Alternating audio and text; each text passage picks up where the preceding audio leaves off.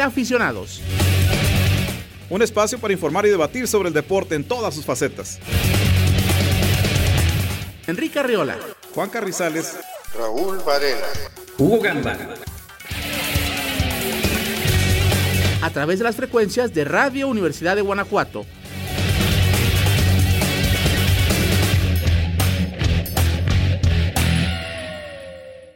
Muy buenas tardes, amigos de Radio Universidad de Guanajuato. Nos da mucho gusto darles la bienvenida a su programa Entre Aficionados el Deporte en todas sus facetas. Los saluda Enrique Arriola este viernes, viernes 3 de julio del año 2020. Mucho tema que comentar con ustedes. En un momento más estaremos haciendo una entrevista vía telefónica con eh, la seleccionada abeja UG Andrea Cruz. Recordarán, por supuesto, a Andrea quien el año pasado, junto con Montserrat Soto, fueron medallistas de plata en la disciplina de badminton modalidad dobles femenil, una gran actuación por supuesto, y pues como lo hicimos el martes pasado, recordarán también con Daniel Gómez del boxeo universitario, este joven estudiante de ingeniería química, ahora platicaremos con Andrea Cruz, quien es estudiante de diseño de interiores en la División de Arquitectura, Arte y Diseño del Campus Guanajuato aquí de nuestra institución. Y también pues platicaremos con ella en torno a cómo están adaptándose en este caso Andrea, a la situación de este confinamiento, de esta contingencia sanitaria que nos ha tocado vivir en los últimos meses. Vamos a platicar con ella en un instante más. También, pues regresa la Fórmula 1 este fin de semana y también con ello regresa nuestro compañero Hugo Gamba, previo a la carrera del Gran Premio de Austria que se correrá este próximo domingo. Ahorita también lo escucharemos. Y eh, en materia de fútbol, bueno, hay mucho que comentar. Acaba de arrancar esta famosa Copa por México en el Estadio Akron Mazatlán, el nuevo equipo de la Liga MX ex Monarcas, no es un equipo Benjamín, recordémoslo, va a medirse o está midiéndose con los Tigres y al rato el América va contra el Toluca desde Ciudad Universitaria. Varios temas de fútbol que comentar. El tema Renato Ibarra también está complicado, ahorita hablaremos de él. Y en el fútbol internacional también tendremos en un ratito más una entrevista vía Radio Francia Internacional con el portero del Niza, este argentino Walter Benítez, quien ha tenido una campaña muy buena en el último ciclo, claro, la temporada de Francia suspendida, pero es un hombre interesante porque se han dado rumores en los últimos días que podría ser el nuevo portero naturalizado de la selección de Francia. Está bueno el tema, lo tendremos vía Radio Francia Internacional, además de otros asuntos, por supuesto, la liga, lo que ha significado para él también el confinamiento, en fin, este hombre de origen argentino que no lo ha querido llamar todavía a la selección albiceleste. Y en una de esas, este talentoso arquero pues podría representar a los famosos Le Blues. En fin, está bueno, ahorita en un instante más platicamos de todo ello, también algo de lo que sucedió ayer con este anuncio del TAS, el máximo tribunal eh, deportivo a nivel mundial con respecto al caso de dopaje de Lupita González, malas noticias, no, no se le rebaja la sanción de cuatro años a la marchista mexicana también algo de NFL con el cambio de nombre de los Pelerrojas ante las presiones sociales que han surgido, por supuesto, por los disturbios en Estados Unidos y demás. También ya ahora los patrocinadores, pues ya cuando empiezan a, a entrar los patrocinadores a exigir cambios, don Dinero siempre habla, platicaremos de ello y también algo de la suspensión de la Liga Mexicana de Béisbol. Antes que otra cosa, envío un saludo a Raúl Varela, quien hoy no puede estar con nosotros. Un abrazo, mi querido Varela. Y eh, en un rato más también platicaremos con Juanito Carrizales, nuestro compañero y amigo en este espacio. Pero vamos a iniciar. Ya estamos listos para platicar vía telefónica con Andrea Cruz, seleccionada abeja UG de badminton, medallista de plata en la modalidad de dobles de esta disciplina el año anterior en la Universidad Nacional 2019 y quien se encuentra en la ciudad de Salamanca. Hola Andrea, muy buenas tardes, bienvenida, ¿cómo estás? Hola Enrique, buenas tardes. Muchas gracias por la invitación.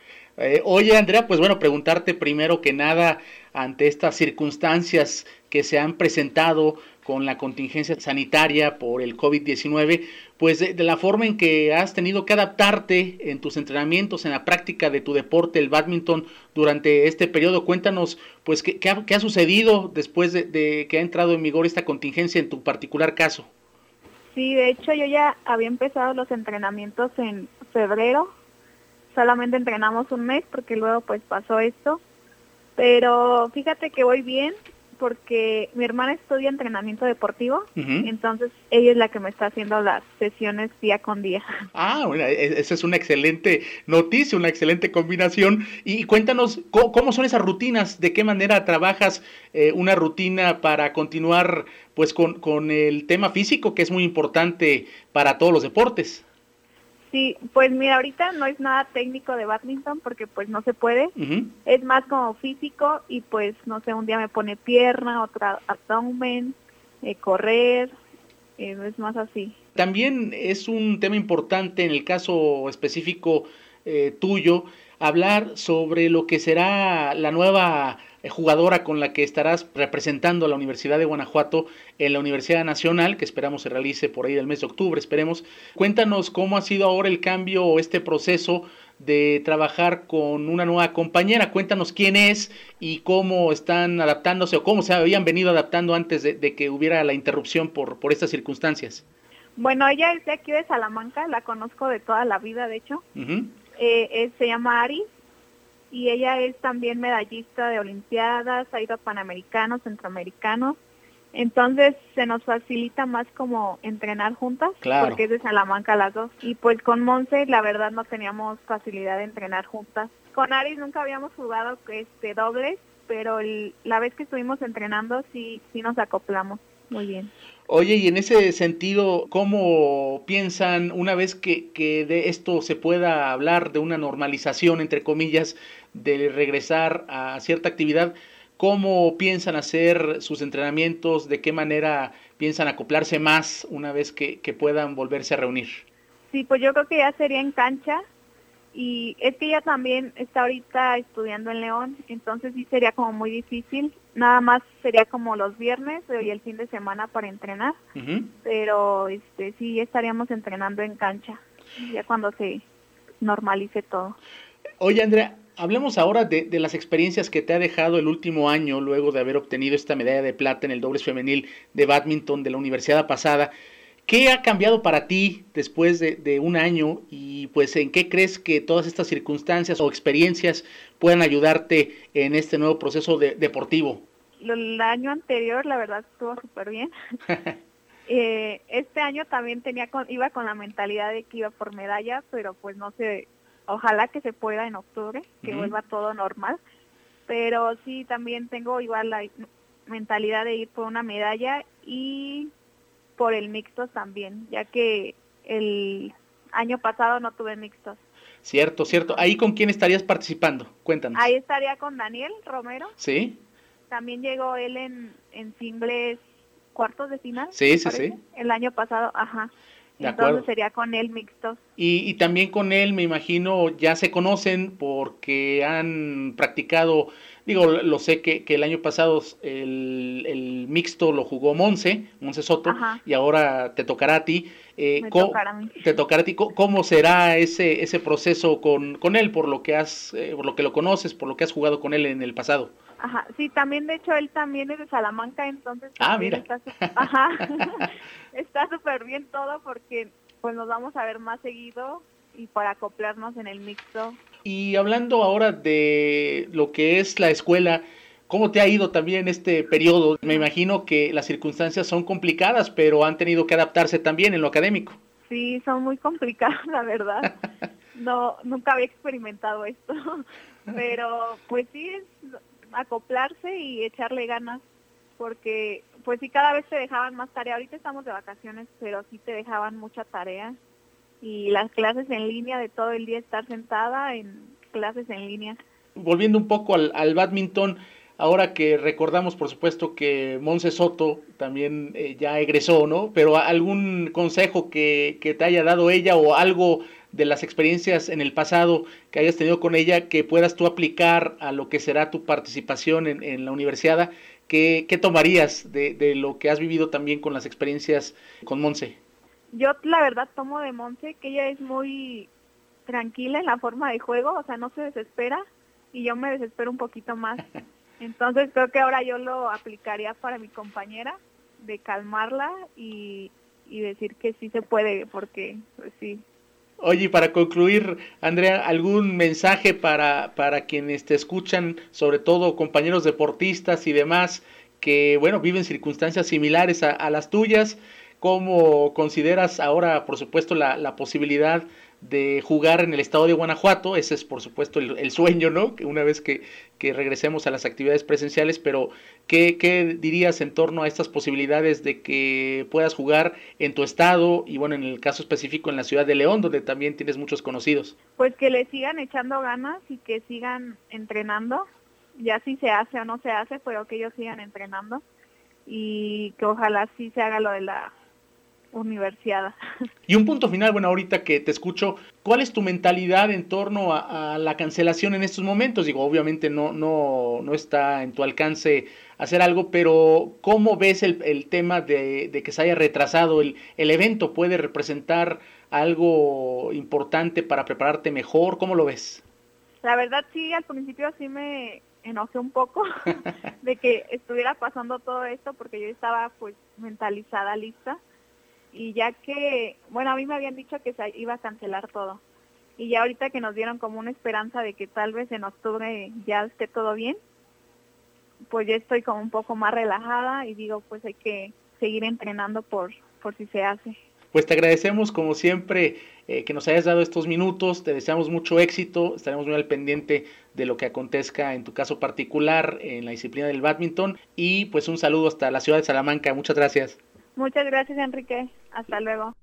Ahí está pues Andrea Cruz, batallando, pero con optimismo también, por supuesto, en esta situación de contingencia que todos estamos viviendo, pero que en el caso de los deportistas también ha tenido efectos negativos. La próxima semana estaremos con otra entrevista ahora con Salma Karen Villegas del básquetbol femenil. Salma Karen, quien por cierto, pues estaba en su último ciclo de elegibilidad como jugadora de abejas del básquet femenil, una de las grandes eh, estrellas del equipo de básquet que comanda Andrés Omar Macías. Y que bueno, eh, también es un, es un tema triste por lo que ha sucedido con respecto a la suspensión de universidad y sus procesos y que existe la posibilidad, si no se realizara la universidad, de que eh, deportistas universitarios como Salma Karen pudieran ya no tener un cierre, pues digamos, digno, especial, como seleccionados de las abejas UG por la pandemia del COVID. En fin, esto lo tendremos el próximo martes. Vámonos pues ahora con Fórmula 1. Cambiamos de tema. Me da mucho gusto darle la bienvenida nuevamente a Hugo Gamba, quien, como es costumbre, analiza la temporada de la Fórmula 1, Gran Premio de Austria este fin de semana. Vamos a escuchar a nuestro buen amigo y compañero Hugo Gamba.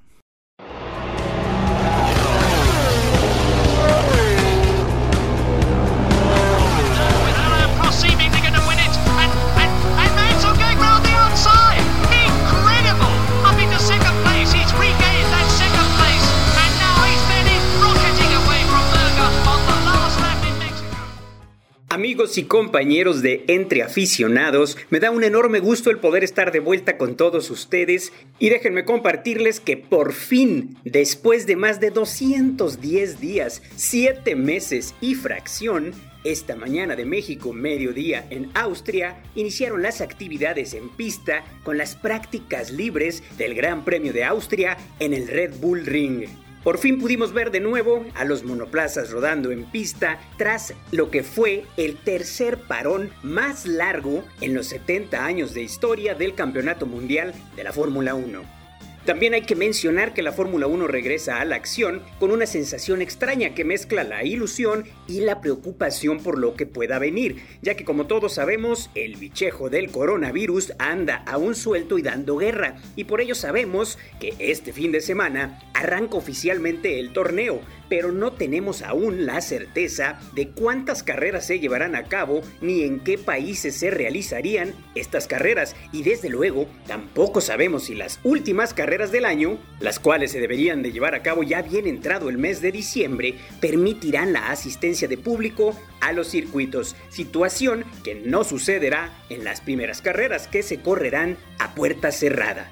Sobre el circuito austriaco en el que arranca el campeonato sui generis de este loco 2020, recordar que es uno de los más cortos del mundial, con poco más de 4 kilómetros de longitud, Estamos ante una de las pistas con menor tiempo por vuelta, aunque sus 10 curvas presentan retos técnicos y conductivos muy importantes para autos y pilotos, sobre todo después de tanto tiempo de inactividad, lo que sin duda hace un cóctel perfecto para un inicio de temporada muy esperado, interesante y lleno de incógnitas. Entre estas incógnitas, decirles que seguiremos muy de cerca el desempeño del piloto tapatío Sergio El Checo Pérez, quien fue la gran sorpresa en los ya muy lejanos test invernales. Su monoplaza, el Racing Point, llamó la atención nada más pisar el asfalto debido a su parecido con el monoplaza de Mercedes del 2019. Y ahora, a pocas horas de que la Fórmula 1 diera el pistolazo de salida, Sergio Pérez ha confirmado las buenas sensaciones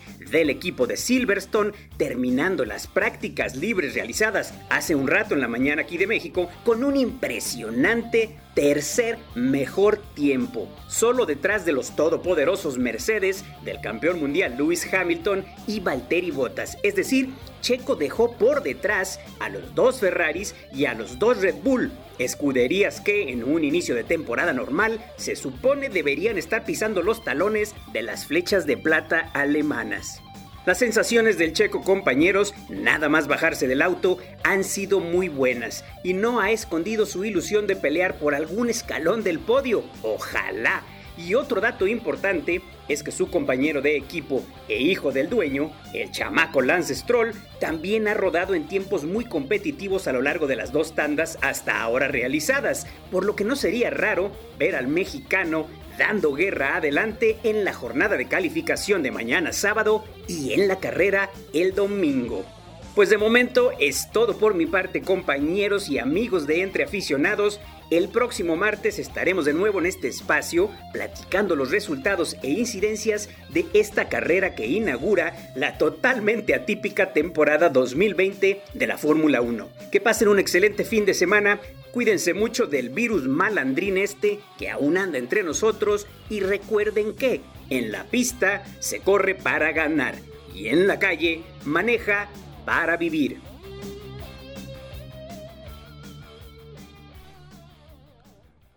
Ahí está pues, mi querido Gamba, muchas gracias. Estaremos al pendiente de lo que suceda, sin público también, por supuesto, el Gran Premio de Fórmula 1, pero ya, ya eh, daba el dato Hugo, ¿no? ¿Qué cosa, siete meses, siete meses sin carreras. Qué bueno, qué bueno que está de regreso el, el máximo serial del automovilismo. Y ahora nos vamos al fútbol. Decíamos que tenemos una entrevista con Walter Benítez, Walter Benítez, portero del Niza de la Liga Francesa de Fútbol, vía Radio France Internacional. Esta entrevista realizada por Carlos Pizarro, compañero de este medio. Vamos a escuchar lo que platicó con él muchos, muchos temas interesantes eh, en torno a la actuación de este hombre de 27 años que podría ser el próximo portero de la selección de Francia en lugar de Argentina que no lo ha convocado. Vamos a escucharlo. Nos vamos hasta Niza, ya que allí nos está esperando el arquero argentino Walter Benítez, con el que volvemos a hablar tras el éxito obtenido durante la pasada campaña. Hay mucho que charlar y tratar con él, entre otras cosas, por cómo finalizó la liga, su estado de forma y ese rumor que le ponen las opciones de jugar con la selección francesa de fútbol. Hola, buenas tardes. Han pasado muchas cosas desde la última vez que hablamos. Si te parece, vamos por parte y poniendo las cosas en orden. Primero, antes que nada, felicidades por la renovación de su contrato con Niza. ¿Por qué decidiste prolongar con el que ha sido tu club desde que llegaste a Francia, teniendo sobre la mesa otras ofertas? ¿Qué fue lo que decidió que te quedases en la ciudad mediterránea? Bueno, primero muchas gracias. Este, sí, decidí bueno renovar con con el Niza porque este bueno es un, es un club en donde ya he pasado cuatro años, este, conozco, conozco muy bien a, a la gente bueno que trabaja en el club este y no solo bueno no solo fue eso que me llevó a tomar la decisión de continuar sino que también me gustó mucho el proyecto y, y la idea de que hay este para los próximos años. Entonces eso fue lo que lo que sería dio a que a que yo pueda continuar con el NISA sí hubo como vos decías otras opciones de otros clubes eh, que me querían, este clubes bueno de otros países, pero la opción de Lisa era la, la, primordial, este, entonces decidí seguir acá porque bueno, como te decía, era seguir un poco el, eh, los objetivos que tiene, que tiene el club. Con 27 años y conociendo ya cómo funciona el fútbol europeo, concretamente el fútbol francés, es una garantía para que un arquero se sienta al 100% de sus posibilidades en el mejor momento. Sí, sí, sí, exactamente. Este, eh, el conocer bien la liga, el conocer bien eh, el estilo de juego que hay acá, este, eso también te, te ayuda mucho a seguir creciendo, a seguir este, para adelante, porque bueno, muchas veces por ahí cuando cambias de de, equipo o de club o de país, tenés que, bueno, habituarte obviamente a, la vida, si es otro idioma, al fútbol, este, eh, es, bueno, en este caso seguir acá era una era otra de las opciones también el, el sentido de que yo conozco conozco muy bien ya eh, bueno el idioma la vida y obviamente la liga ¿Cómo le sentó la decisión de la anulación del campeonato francés, teniendo en cuenta que muchos países europeos han vuelto a retomar la competición? ¿Le hubiese gustado concluir la temporada a pesar del parón por el confinamiento? Sí, sería. Eh, fue, fue duro escuchar, bueno, que teníamos que, obviamente, parar, este, que el campeonato no iba a seguir hasta nuevo aviso. Y una vez que, bueno, el primer ministro anunció que, que el campeonato, el fútbol y muchos deportes no iban a seguir hasta hasta creo que, bueno, nosotros vamos a retomar el 22 de, de agosto. Este, fue difícil porque, bueno, nosotros eh, vivimos de esto, nos entrenamos todos los días, este, jugamos un partido, este, estábamos en un momento que, que bueno, se estaba definiendo lo, el, campeonato, este, era la parte eh, más linda que se puede decir de, la competición. Este, fue duro, pero al mismo tiempo entendíamos eh, muy bien que lo primer, lo primordial es la salud y que y que bueno este esto va más allá de lo que está pasando en todo el mundo va más allá de, de un deporte. ¿Va a ser más complicado para los clubes franceses retomar la competición europea teniendo en cuenta que el ritmo de juego será diferente al de otros países? Sí, eso es lo que bueno, yo por ahí me ponía a pensar un poco, este, para los equipos bueno que estaban jugando estancias finales de, de Europa League o, o de Champions este va a ser eh, un poco difícil porque bueno ellos ya van a tener eh, los otros países van a tener ya este van a estar un poco adelantados en el sentido de la preparación de que ya van a tener muchos partidos jugados este entonces quizás quizás va a ser un poco la diferencia pero o quizás no. Pero sí quizás ellos corran con un poco de, de, de diferencia este, para los equipos de, de, Francia. Bueno, al menos con la anulación de la Liga, Niza no se llevó un severo castigo como, por ejemplo, Lyon, que no va a jugar competición europea, salvo que la consiga en la final de la Copa de Francia. Eh, vosotros conseguisteis al menos el premio de poder tener la posibilidad de jugar la próxima temporada en Europa, en la Liga Europa. Sí, bueno, a, ver, al, al, terminar la competencia de esta forma, este, lamentablemente hay equipos buenos que que como lo decía, Lyon es un equipo que normalmente todas las, temporadas está jugando eh, Liga de Campeones o está jugando Europa League. Eh, este año no verlo eh, en esa posición, yo creo que para ellos fue muy fuerte, pero bueno, nosotros, yo como lo decía hace un tiempo atrás, trabajamos adentro de la cancha para terminar lo más alto posible. yo creo que la quinta posición nadie nos las regaló, nadie nos las eh, entregó de un día para el otro, nosotros nos las ganamos. Entonces, este, nosotros estamos, bueno, felices, obviamente, porque quizás tengamos una posibilidad de, de jugar Europa League. Eh, y yo sé que hay otros equipos, como bueno, hay otros equipos que descendieron, este, que van a jugar el año que viene eh, en la Liga 2, este, y, sabiendo que ellos quizás por ahí tenían una posibilidad, si el campeonato seguía, de mantenerse en, en, en Liga 1 eh, fue, fue muy difícil para muchos equipos, pero bueno, nosotros estamos felices y espero que, lo de la Europa League se pueda dar para, para poder jugar la temporada que viene. Y ya que hemos tocado de lejos el confinamiento, ¿cómo lo ha llevado? ¿Cómo ha guardado su estado de forma? ¿Cómo ha pasado estos días? Y mira, fue por ahí un poco eh, difícil porque bueno, al, principio de del confinamiento no podíamos salir mucho, teníamos que quedarnos en nuestra casa este, y bueno, trataba de, por ahí hacer un poco de ejercicio dentro de lo que podía en mi casa con, con bueno con los eh, trabajos que nos mandaba el, preparador físico del club, eh, trataba de hacer un poco de, trabajos de arqueros también, que, que, bueno, trabajaba un poco con, con el entrenador de porteros de Niza, eh, pero fue un poco difícil, pero también entendiendo de que, de que no había otra opción y que, y que bueno, lo más importante es poder hacer un poco en la casa y, mantenerse en forma. Y por si fuera poco lo que le ha pasado en los últimos meses, hace bien poco declara que no le importaría jugar con la selección francesa de fútbol. El diario L'Equipe se hace eco de una entrevista que le realizaron nuestros colegas de la prensa local en Niza y se forma la Revolución Francesa, nunca mejor dicho. Sí, sí, bueno, eso eh, me preguntaron porque bueno, yo tengo la posibilidad de, de poder hacer el, el, eh, de poder tener la nacionalidad este, francesa eh, el año que viene, este, así que veremos, veremos qué sucede. Por el momento yo no tengo la, la nacionalidad y bueno, veremos qué, qué sucederá acá un tiempo. Eh, por cierto, los aficionados al fútbol le han comentado por la calle que tome esta decisión. ¿Cómo ha reaccionado el público? Porque tampoco es ilógico eh, esta idea teniendo en cuenta que los dos arqueros de los Bleus son más bien veteranos. Hugo Lloris tiene 33 años y Mananda cumple 35. Sí, sí, bueno, no, la gente eh, por ahí no mucho en la calle, pero bueno, en la red social como es como vivimos todos ahora, eh, tanto en Twitter o Instagram, escriben cosas de que, bueno, nada, de aliento, de, que ojalá se dé, de que, que ojalá pueda jugar para para nuestro país, tanto como para Argentina o como para para Francia, este pero bueno, este yo sé que que Francia también hay, hay muy buenos muy buenos porteros este con con muy buenos este, futuros, así que así que nada, veremos qué, qué va a pasar eh, en el momento de que tenga la nacionalidad. Francamente, ¿se ha cansado de esperar el llamado del albiceleste? ¿No ha recibido ni siquiera una señal a través de algún dirigente o algún otro jugador que sea internacional? No, todavía no, este, pero no, no, no es que me canse o que o que diga ya está.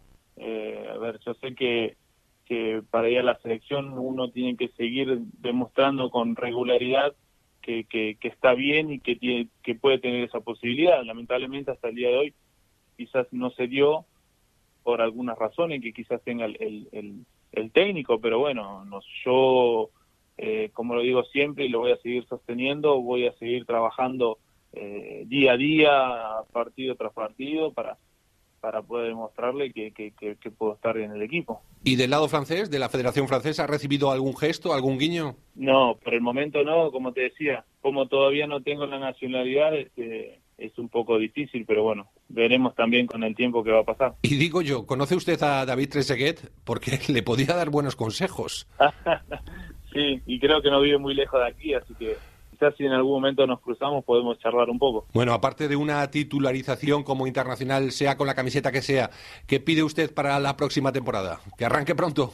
Sí, sí, sí, que, que vuelva pronto porque, bueno, eh, hace mucho tiempo ya que, que bueno, que estamos eh, sin, sin un partido oficial o, o sin un entrenamiento con, con todos los compañeros, este así que nada, este ojalá que que podamos volver lo antes posible a disfrutar eh, tanto un partido como una cancha llena también, que yo sé que eso va a llevar su tiempo para que puedan volver también los, los a, a los estadios.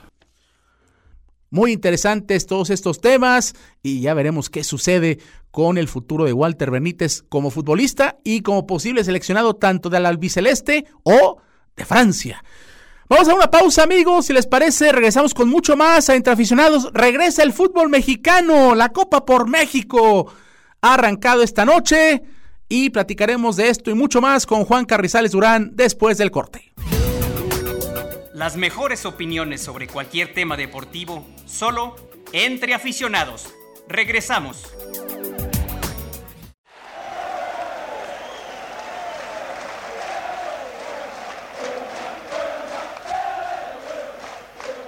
Entre aficionados, pasión por la gloria deportiva.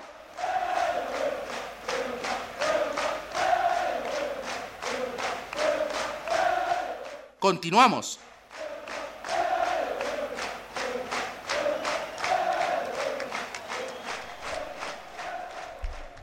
De regreso con ustedes y de inmediato saludamos vía telefónica a Juan Carrizales, nuestro compañero y amigo en este espacio.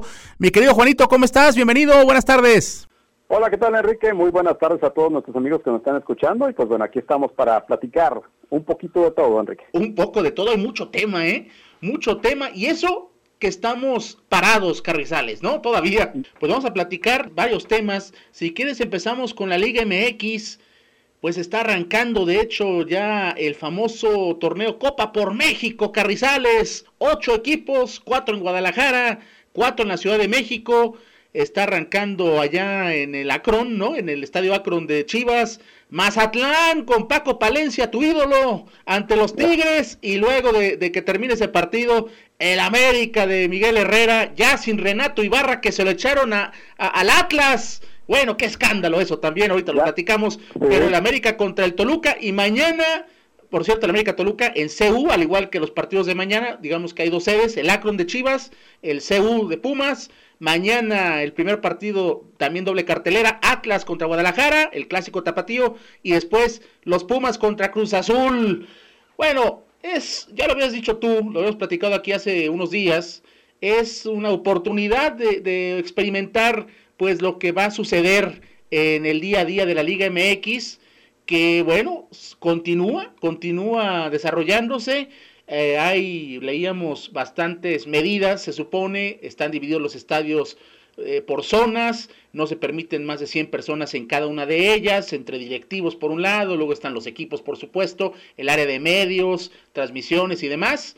Y, bueno, veremos cómo les va a los equipos, ¿no? El Cruz Azul, por cierto, que, que también eh, ha generado mucho, mucha polémica, no solo por el asunto de, de, sus dueños, ya lo hemos platicado bastante, Juan, sino también por el tema de, jugadores que desafortunadamente han dado positivo por el COVID-19. Exactamente, y, pues bueno, luce interesante, ¿no? Me parece que ya, ya de entrada el, poder ver esta, esta situación de, nuevos equipos de, del torneo, me parece que, que ya, ya es una, un aliciente importante sí, como lo dices, con las medidas de seguridad necesarias, pero, pero bueno, vamos a ver qué tal. Me llama a mí mucho la atención la actuación del equipo de Mazatlán. Eh, para mi gusto, mal llamado Benjamín. No, no lo es. no lo es. Porque no es, no es un equipo Benjamín, ¿eh? Que no, pero ya por ahí escuché, exacto, que no nos cuente, ¿no? Eso. Exactamente, por ahí escuché que le están dando ese término a ese equipo. No, no es Benjamín, es un equipo transformado. Es, es, es, el Morelia, que, lo hicieron, que no quieran borrar la, la historia, Juan.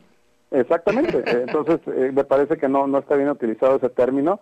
Vamos a verlo, a mí no me convence, creo que nunca me ha convencido Paco Palencia. Lo sé, lo sé. Y, vaya que sí lo he mencionado en varias ocasiones, pero bueno, creo que tiene a modo el equipo porque es un equipo nuevo, eh, de alguna manera hay jugadores, hay una plantilla de jugadores que ya estaba, pero bueno, ya ubicados en otra ciudad, este, vaya, parten de cero y me parece que eso le tiene que ayudar de alguna manera a Paco Palencia para, para poder tener un buen equipo. Ojalá sea el caso, pero insisto, vamos a ver a ver qué pasa. Y por otro lado, pues bueno, son dos sedes, qué bárbaro, este, el, estadio de los Pumas y el estadio Akron de, de las Chivas. Pero, pero bueno, creo que está tratando de vendernos un producto que al final del día es como cuando vas a una tienda y ya no, ya no, te, ya no hay de lo que buscas, pero hay un similar, pues lo compras, ¿no? o sea, lo compras, no, no, no hay muchas opciones y, pues dices, bueno, pues no creo esta marca, pues vamos a comprar la, marca que, se pareciera, ¿no? Exacto. Entonces, te, te ven en este torneo, pues obviamente vamos a verlo. sí, sí, sí, digo, el, el tema para todos los que somos aficionados, pues es ver ya deporte en vivo, claro, sin, sin asistencia de aficionados y demás, pero la verdad es que sí hace falta, ¿no? También en la parte de, de distracción, pero claro, lo que está detrás es lo que siempre cuestionamos, ¿no? Exactamente. De repente, en fin.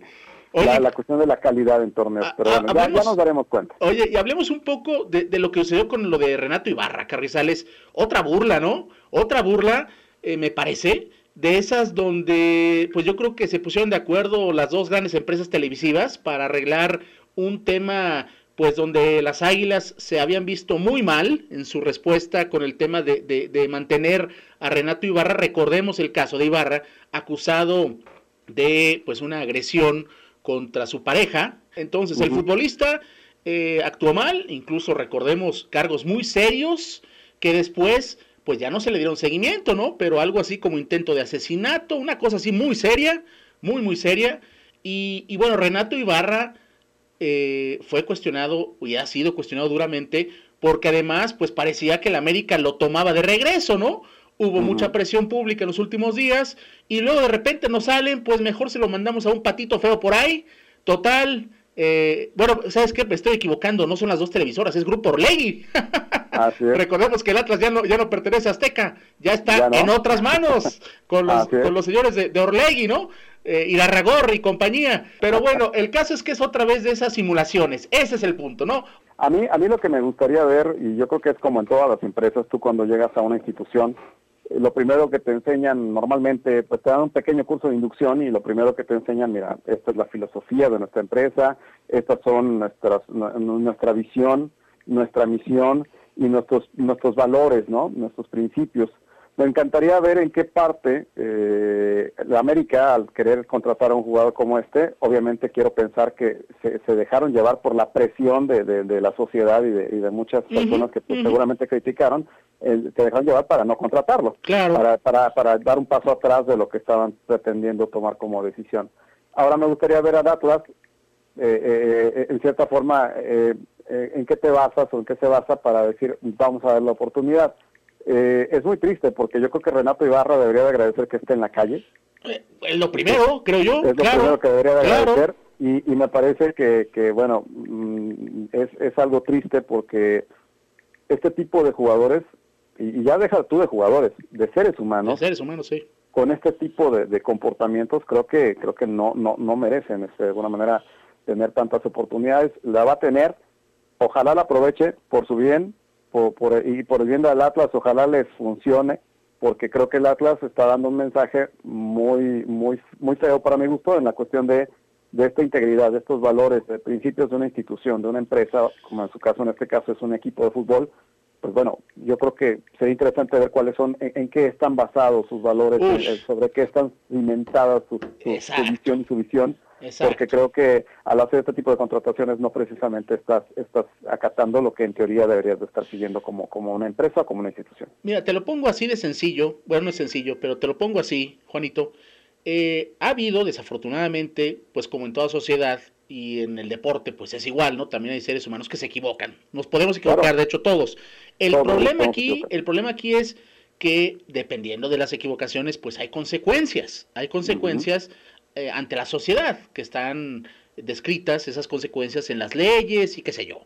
No se trata, porque luego hay muchos que argumentan también, ¿no? Los que luego quieren defender a las televisoras y, ya sabes, ¿no? Los oficialistas, luego de repente se pueden a decir que hay que darle una segunda oportunidad al ser humano, que Renato Ibarra se ha disculpado públicamente, que se arrepiente. No lo dudemos, no dudemos que Ibarra sea merecedor de una segunda oportunidad. El problema, el problema aquí es que no ha habido consecuencias por parte de la Liga MX que lo contratan y de su equipo para el jugador por lo que hizo. Me podrán decir, no, es que después de que lo arrestaron y demás, no jugó con el América. Pues claro que no iba a jugar con el América, ni, pues con nadie. Evidentemente, en una situación legal así, pues no, no puedes jugar. El tema es que concluye y dice, no, pues es que ya le retiran los cargos y demás. Pero recordemos que en ligas como las americanas, sobre todo, donde ahí sí, pesa mucho lo social, digo, también en la nuestra empieza, eso es un buen un tema, ¿eh? un buen tema, empieza a haber también diferencias, ¿no? En torno a las exigencias sociales, eso es muy importante decirlo, pero todavía no llegamos al nivel de lo que sucede eh, en Estados Unidos. Y eso, ¿no? Digo, tampoco hablemos de, de, cosas como la cuestión del racismo y los problemas sociales estos que se han vivido terribles, ¿no? En Estados Unidos también tienen mucho que avanzar. Pero hablando específicamente de las ligas, hay que decir que las ligas profesionales donde suceden estas cosas también, o sea, digo, no está exento México, ni mucho menos, no es crítica a la liga como tal, la crítica es hacia la respuesta de la liga. ¿Por qué lo decimos? NFL, por decirte el caso muy recordado de Michael Vick, ¿te acuerdas? Pelea de perros callejeros, ilegal, terrible eh, lo que hizo Vick. No solo lo suspendieron cuando estaba el proceso abierto, no, vinieron consecuencias después. Y no solo hemos visto, ese es un caso, bueno, muy notorio, pero luego ha habido otros de disciplina donde no necesariamente la justicia da seguimiento contra, contra el deportista. A veces no es necesario eso para castigarlo, que es lo que hemos visto en las ligas de, Estados Unidos. Y, la Liga MX, el América y ahora el Atlas y Grupo Orlegui ahora, pues como que se quieren hacer de la vista gorda en decir, ¿saben qué? No, pues ya fue suficiente castigo porque no jugó mientras estaba en, en, proceso de resolución este asunto. Y como ahora pues ya, ya, ya no lo eh, mandaron a, pues a servir un tiempo de cárcel o lo que ustedes quieran, pues ya no hay problema, ya pasó, ya se le castigó. Eso no es cierto, porque independientemente de que no hay una condena, ¿no? Al jugador, en este caso, tendría que haber una investigación donde independientemente de las cosas, el tema del comportamiento y el ejemplo que son estos señores futbolistas que ganan mucho, por eso deben de ser ejemplo, no lo vemos. Sí, y, es que, bueno, aquí, aquí hay una cuestión. Está la cuestión legal, que la tiene que cubrir y que de alguna manera eh, tienes que responder ante ella.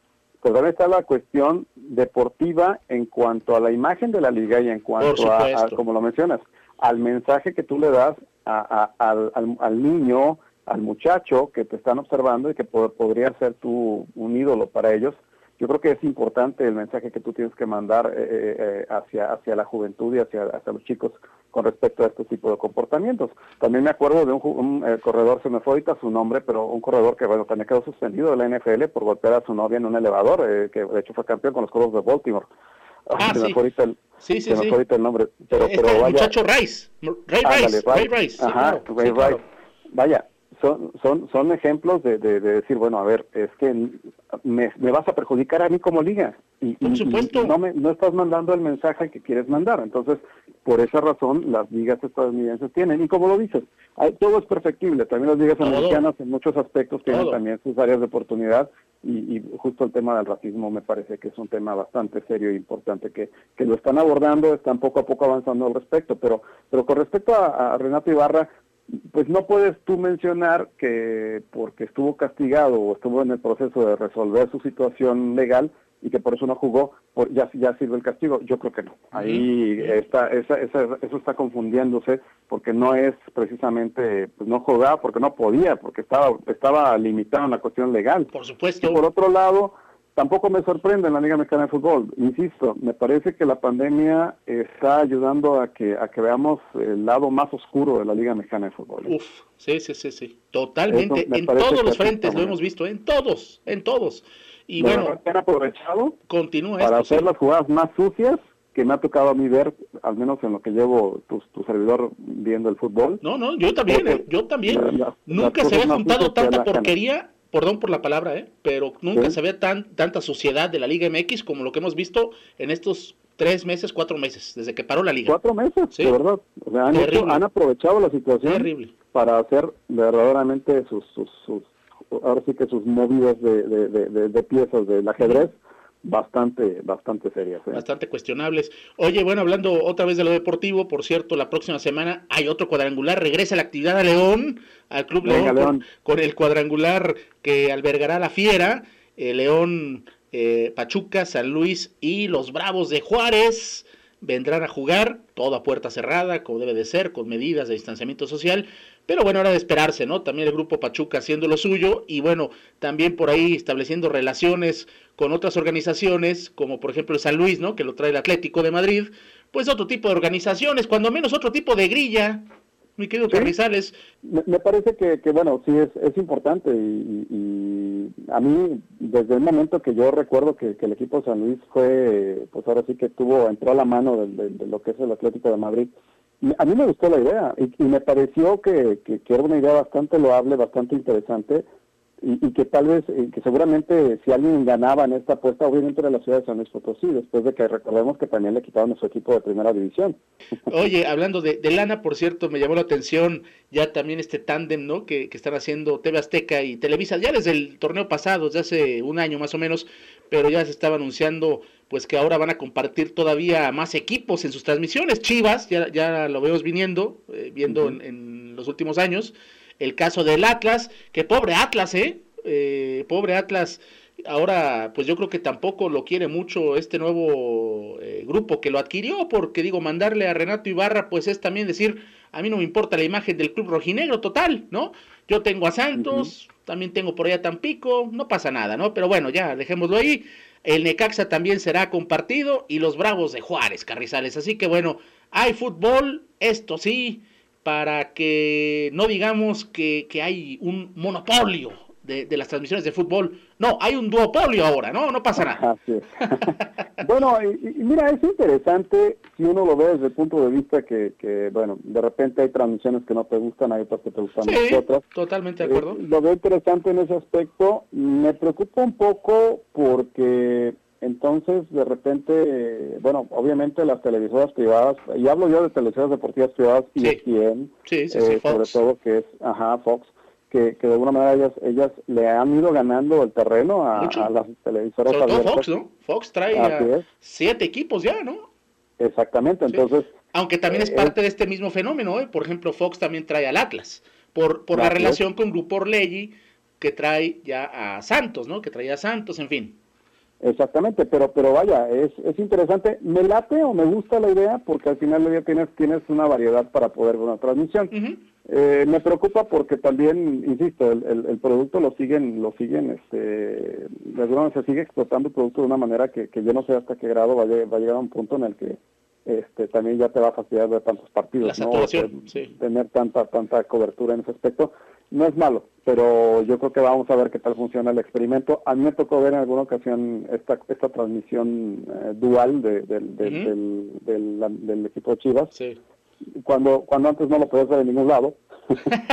y que ojo, ¿eh? Muchos patrocinadores, este, por esta cuestión de, de la pandemia, están, este, pues retirándose de, de, de, comerciales, de, mucha publicidad que anteriormente. Y, bueno, no es un tema tal vez no es un tema deportivo, pero eh, esto, lo está pegando, por ejemplo, a empresas como Facebook. Yo recuerdo por ahí que ya vi la nota, la noticia, relacionada un poquito con otro tipo de temas. Sí, sí, también. Pero, pero me parece que en la cuestión deportiva seguramente también va, va a haber algún tipo de repercusión con la cuestión de patrocinadores y de comerciales y todo eso. Oye, hablando de patrocinadores, ya cambiémonos de tema, Juanito, porque digo, no, nos restan cinco minutos, Carrizales, para variar, ¿eh? Para variar. pues nos da tiempo demasiado rápido. Eh, no, bueno. Eh, hablando de patrocinadores, ¿qué tal hoy lo que surge, y uh, cambiando de deporte, en la NFL, con este anuncio, prácticamente ya es un hecho de que los Pieles Rojas de Washington van a dejar de llamarse así. Ha habido mucha presión social eh, de parte de distintos grupos, Juanito.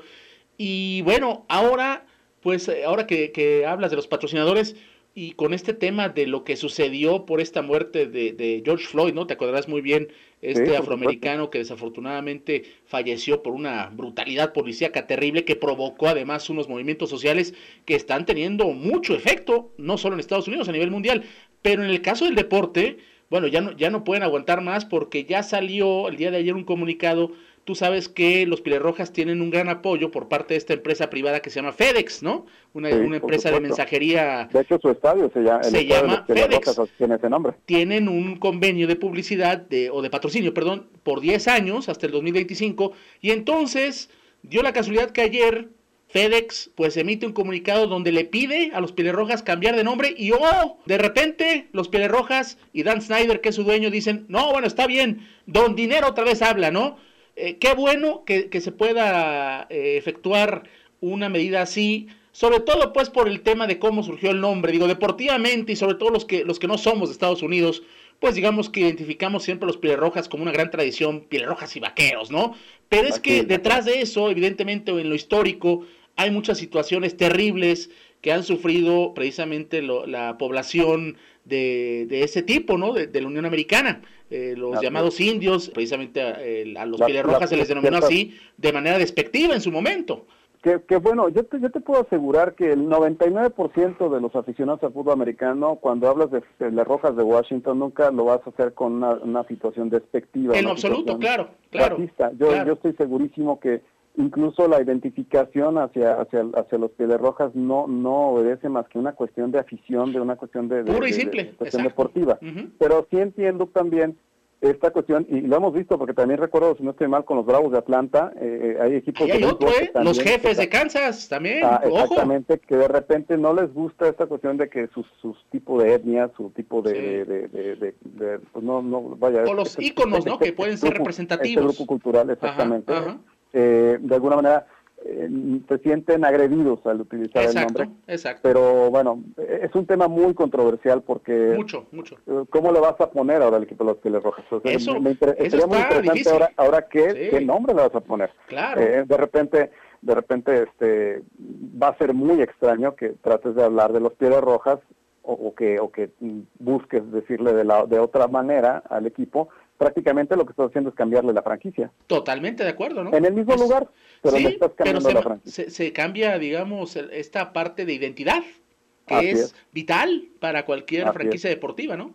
Ah, o, como decía por ahí a un personaje de, este Eugenio Derbez, ¿no? ahora, ahora no les vas a decir de Rojas de Washington, vas a decir equipo integrado por personas de determinado color de piel. Ay, Carrizales, por favor. Ya llegó el segmento cómico. ¿Qué pasó? Exactamente. Pero, pero vaya, es, es, interesante porque, porque aquí la cuestión es cómo vas a darle el trato sin que se escuche despectivo hacia nadie. Cierto, cierto. Eh, y, y bueno, recordemos cómo le decían a la línea ofensiva de los de los Rojas de Washington de los años 80, 90. Los cerdos. Los cerdos, ¿no? Eh, y, bueno, yo creo que a nadie le ofendía que se, le, se, mencionara esto, ¿no? ¿no? De repente es la cuestión de, eh, a veces en ese tratar de, de, mostrar cariño a un equipo, pues a veces se ponen motes o, apodos que no precisamente son muy bonitos, Exacto. pero que no necesariamente se hacen con una mala intención. No, no, no, pero bueno, insistimos, el, el fondo, que, que la verdad aquí no lo vamos a discutir, la verdad no, no, no somos quien para discutirlo de una manera profunda, pero el fondo pues es una cuestión social histórica muy fuerte, ¿no? Que hay detrás. Ese es el tema y veremos en qué en qué termina. Lo que sí, lo que sí podemos decir aquí es que eh, el desafortunadamente o yo no sé si afortunadamente pues solamente con presiones de este tipo es que se mueven cosas de, de, eso, ¿no? Porque yo recuerdo mucho Dan Snyder y mucha gente, el propio Goodell, el comisionado de la NFL, pues decía, no, no, no, no vamos a cambiar, no es necesario, no tenemos intenciones malas en utilizar el nombre, qué sé yo, pero bueno, como ahora sí los patrocinadores dijeron, ¿saben qué? Como hay tanta presión social y esto nos cuesta dinero, tampoco, insisto, es por, por cuestiones acá de, filantropía o no sé qué, qué llamarlo, pero bueno, cuando menos el hecho de, de, una decisión así, pues ayuda en parte, ¿no? Pero recordemos que tampoco son angelitos, nadie, digo, esto es negocio, pues. No, y, y, y sí, como dices, al final del día lo triste es que este cambio de nombre no obedece tal vez a que le estén haciendo eh, eh, eh, caso a, las personas que se sienten agredidas. Exacto. Simple y sencillamente es que el conservar el nombre representa pérdidas para tu empresa, y pérdidas para los equipos, y pérdidas para la NFL. Entonces, realmente el cambio es por un ajuste en las necesidades y, no perder en la cuestión de los ingresos económicos para las empresas. No precisamente es lo que mueve, es la cuestión de respetar y de buscarle darle su lugar a estas personas que se han sentido ofendidas durante mucho tiempo. Mucho tiempo, de acuerdo. Pues veremos qué sucede. Oye, para el martes, Juanito, porque nos queda como uno o dos minutos para variar. Eh, dejamos lo de la pretemporada, que pudiera no haber pretemporada en NFL a petición de los propios jugadores. Ya lo platicaremos el, martes, ¿te parece? Porque digo, quiero concluir nada más con dos eh, reflexiones rápidas de tu parte. Se anuncia ayer por parte del famoso TAS, este tribunal que rige a nivel mundial el deporte en temas sobre todo de, doping, de suspensiones, pues ayer le fue mal, desafortunadamente, a la marxista mexicana Lupita González, quien recordemos desde ya hace un buen tiempo, desde el año pasado, pues está suspendida por este asunto del clumbet, el, ay, el clenbuterol, perdón, yo aquí equivocándome. Eh, y bueno, ella argumentó varias cosas. También su defensa, pues no, no la asesoró muy bien dijo por ahí me parece alguna información falsa que le afectó en su presentación ante el TAS, cambió de, abogados y bueno, ayer, ayer pues eh, el TAS dijo, ¿sabes qué? Eh, no, se queda la sanción cuatro años, es un golpe durísimo para Lupita González, medalla de plata en 20 kilómetros de marcha femenil en Río de Janeiro, obviamente pues no irá a defender esa, esa medalla o a buscar una medalla similar eh, si todo sale bien con Tokio el próximo año en los Olímpicos y pues, regresaría hasta noviembre Carrizales y el otro caso también nada muy rápido mencionar que también la Liga Mexicana de Béisbol pues ya anunció ayer cancelación definitiva de la temporada era evidente por el asunto de que no puede haber eh, gente en los estadios y de ahí provienen la mayoría de sus ingresos económicos de esta liga, tema de afición y demás. Eh, iba a haber 48 partidos, no, no es posible y pues ya mejor cancelaron al igual que el maratón de la Ciudad de México. Te escucho muy rápido. Sí, bueno, con respecto al tema del doping es una pena.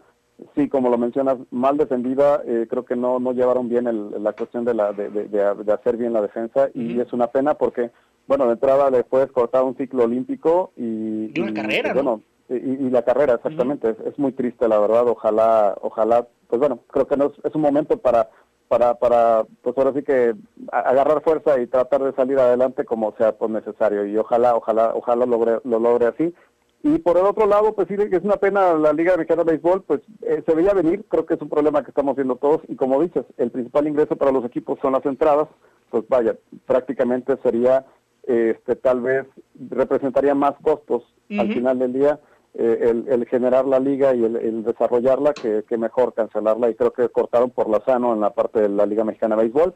Eh, esto también creo que les, tiene que dejar un aprendizaje. Al final del día, este tipo de cosas, todo tiene que dejar un aprendizaje en la vida, sobre todo las cosas que, de repente no son las mejores. Y, me parece que derivado de esto tiene que haber algún tipo de modificación en cuanto a la difusión del deporte del béisbol. Y creo que ahí es donde creo que el, área de oportunidad que tienen para el siguiente año, por ahí tiene que ser.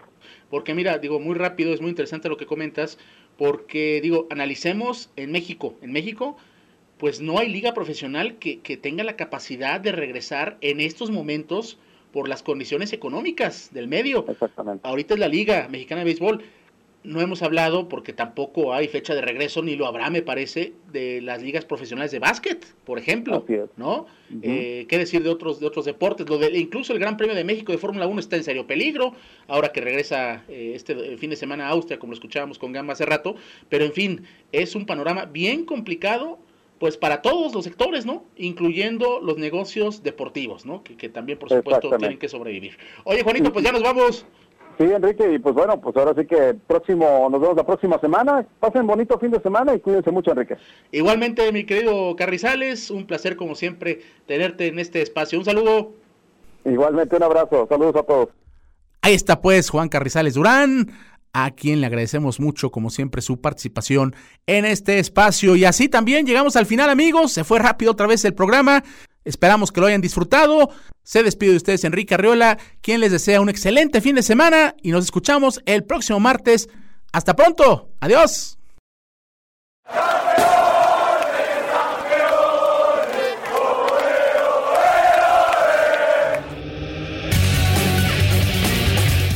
entre aficionados. Un espacio para informar y debatir sobre el deporte en todas sus facetas. Enrique Arriola. Juan Carrizales. Raúl Varela. Hugo Gamba. A través de las frecuencias de Radio Universidad de Guanajuato